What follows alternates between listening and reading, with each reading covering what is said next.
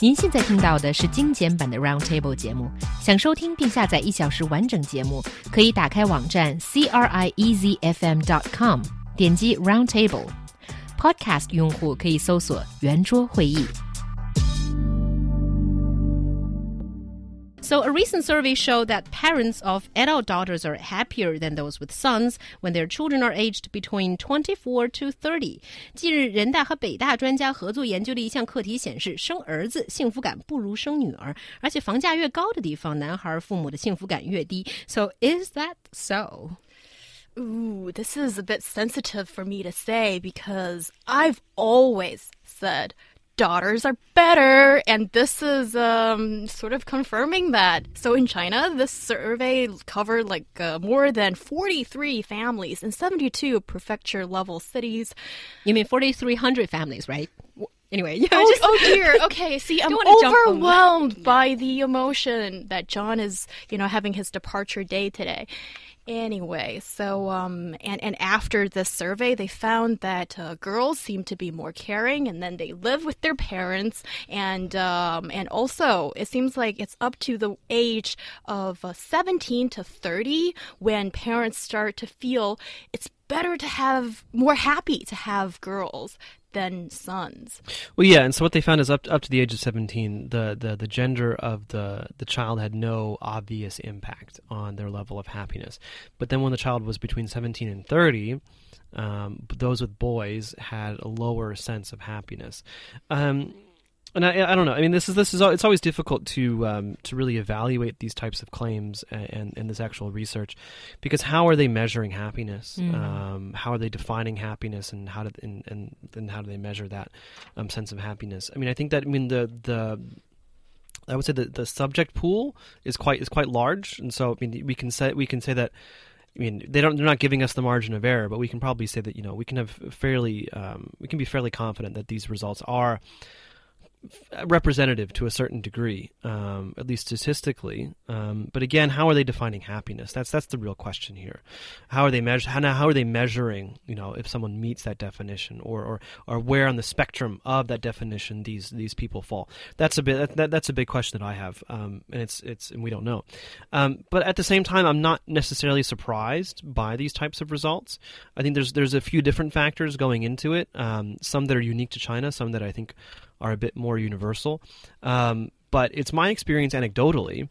Um, dealing with other family members, with, with, with you know with, with my sister, difference between my, my sister and myself, um, with my cousins who are boys and girls, with friends who are who are sons and daughters, is that in general, uh, girls are much much better at um, staying in touch. They're much much better at, at keeping communication open.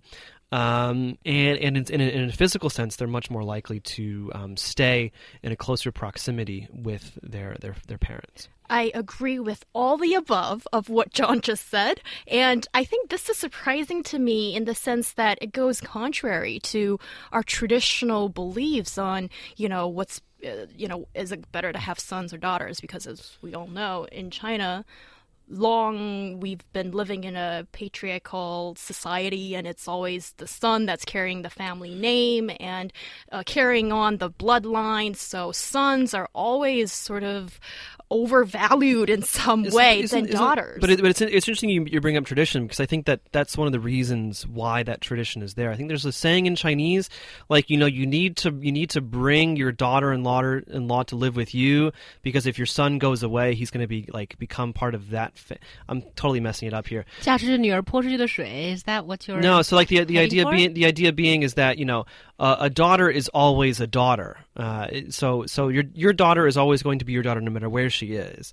Uh, but your son it is more is is much much easier for him to join a different family. I Isn't thought it's the, the reverse. No, no, no, no, no. So the tra- the tradition the tradition is the tradition. Yes, of course, is is that is that mm. is that a, a, woman gets married right. and she goes to the husband's family, but that's because the son is more easily assimilated, a boy is more easily assimilated into a different group, is more likely to become more loyal to his new parents than to his old parents. So you have to keep the son at home.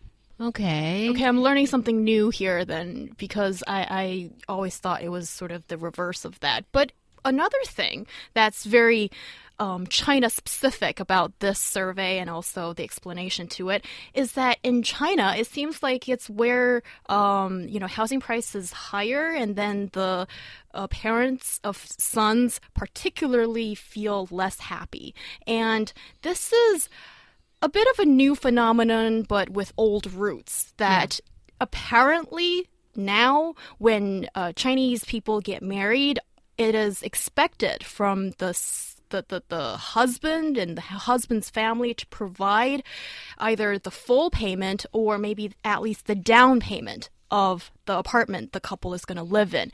And of course, that's going to have a huge effect on how people perceive marriage, relationships, and also house in in the Chinese setting. Yeah, yeah I think that's a lot of it. I mean, that, I mean, in terms of you know at least the the popular um, discussion, the mainstream discussion more and more is like, oh, I'd rather have a daughter because I don't have to buy a car or buy a house or anything. And you still need to get the car. Well, maybe.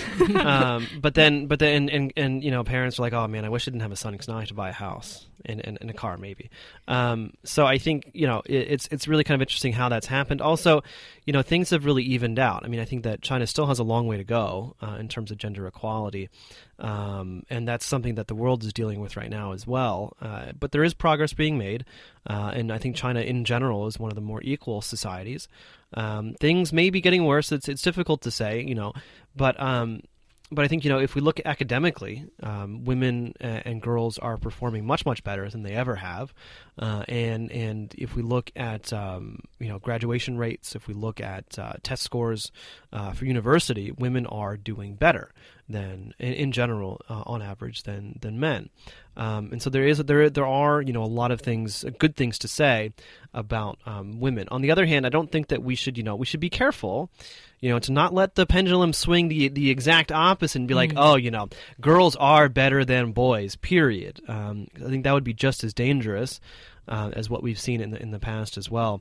Uh, and I think the the problem with that is the problem with only focusing on women's issues too is that you do forget men's issues. And so we're seeing this in the U.S. and we're seeing it in China as well. Educational outcomes for for for, for boys and for men is not as good as women. Why why is that? And so by only focusing on women's issues, we forget to focus on you know the problems that that men and boys have as well. Yeah, that I do agree and I do think this is a bit of a uh, subjective matter than object, and I really do wonder when um, parents have re- uh, were participating in this survey because. Um, it's sort of back to what John was saying earlier. How do they measure it? Because it's very rare for Chinese parents to have both a daughter and a son to compare. Mm. It's more of like, do I find my current experience satisfying? Well, no? I mean there, there but, are there are ways to objectively measure um, someone's sense of, of happiness or, or their subject their their their subjective well being.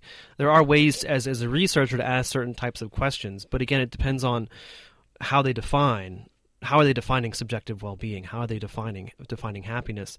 And then what types of questions are they asking? I seriously doubt they're just going to just going to people and saying how happy do you yeah. feel? From yeah. 1 to 10 that, that would be that, that would be pretty poor research. That's yeah true. true. Okay i'm just going to take a little bit more time to say that although I agree with what John said earlier, but I still think that overboard, if this is generalization, but yes, girls tend to be more caring and they're just having maybe better relationships with parents because we're not afraid to show emotion i think um, i mean okay this is coming from from you know very I'll hardly say it's partial, but you know, this is what I, I think anecdotally have found.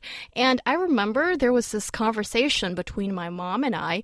We are very close, and my mom was just complaining that nobody else gets her? And I was like, Mom, of course, because nobody else on this world would they take so much attention onto what you're saying because when I'm talking to her, I do want her to feel good and I place her in a very important position. So I'm focusing on what she talks, what she feels, and not many other people would do that to you. So I think it's, you know, those kind of things that make daughters better. Well, yeah, but I mean, that's the thing. I think that we need to be careful about using words like better. Okay, I'm just saying think, in a jokingly fashion, all right? You do get that. But no, but, but that's the thing. People take this seriously, and people, and people seriously think this way. Uh, both for, for men and for women. They say that men are better because of this, that, and the other thing, because they're more independent, because they they're it's, it's better, it's, it's easier for them to make decisions. They're better leaders, and so on and so on. And women, you know, they're better because they they- they're better at maintaining relationships, and they, they, they keep in contact with their parents, and so on and so on. Uh, it's dangerous because just because I, I think that men and women have different strengths, and I think that we need to honor those strengths and, and try to um, figure out how we can ameliorate the weaknesses, and not and by saying that something is better or so, or you know one gender is better or one gender is worse, it doesn't do that. Again, it's just doing the same exact thing that's been done for centuries against women. Is is is taking one group and placing them lower than the other. Yeah, I mean, on the one hand, I do agree with what you are saying, John. But on the other hand, I think it's it's a little bit of over worrying to say that you know, okay, people are going to believe in this and buy that girls are better than boys. I mean, no, I mean, because here's- you here's know, the- here's the oh, okay, thing. Can, you just let me finish a little bit? I'm gonna let you, you know, speak your mind a, a bit later because to me, this is nothing new. I mean, this is a continuation of the traditional belief that. Uh, you know, guys are going to be the bread earners and are going to be the providers and therefore are going to provide housing. And uh, families who think that they're happier with girls do not think so because they think girls are just better. They're just being more realistic and realizing that they do not have enough money to provide Right. for their son's housing. So this is nothing new. No, there's no change in gender equality whatsoever. The pendulum is not swinging, swinging on the other side. It is. it- Period. it is. It, I think in, in, in popular culture there is. It is. Something is happening. I mean, the number of times that I've seen um, advertisements targeting women um, for beauty products or for online shopping or something like that, and it shows the woman is beating up the the man mm-hmm. or is is is doing something that you know at least physically seems to be putting her into the position of power. I think that you know you, you just have to be careful that that this is something that people this is the way that some people think. They think oh you know i, I as a group we have been in a position of disempowerment for so long. Now is our chance to be in, in power. This was this is what happens with nations as well. You know, like we have been, you know, out of power for so long, and now we're coming back into power.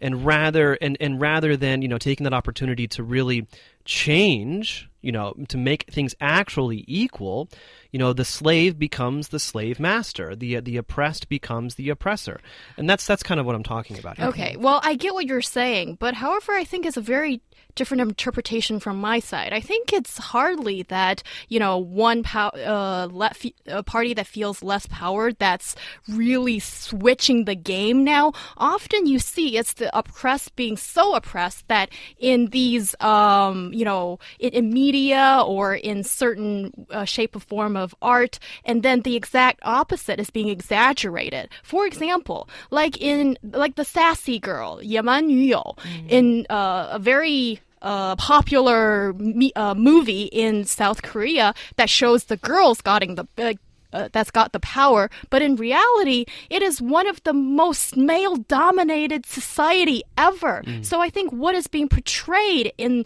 the media or in art or whatever that whatever form that we're we're we're, we're seeing does not reflect the truth at all. Often, you need to really have the insight to see that. But I do agree that this is not a competition, and I think it's important for sons to see, you know, is there some merit that daughters are displaying? And maybe you can do that too. And for the ladies, I think you should do exactly the same and just try to absorb what's good about the guys that maybe we can do. Well, also, I think I think it's significant. You know, looking at looking at this survey in particular, if it was 17 to 30, they don't say anything about after 30. Yeah. And I and I'm just thinking about you know you know traditional cultures, um, you know, like Native and Native Americans, um, you know, uh, African tribes and things like that. You know, very quote unquote primitive tribal hunter gatherer cultures. Um, number one, the segregation between men and women is usually a bit more distinct.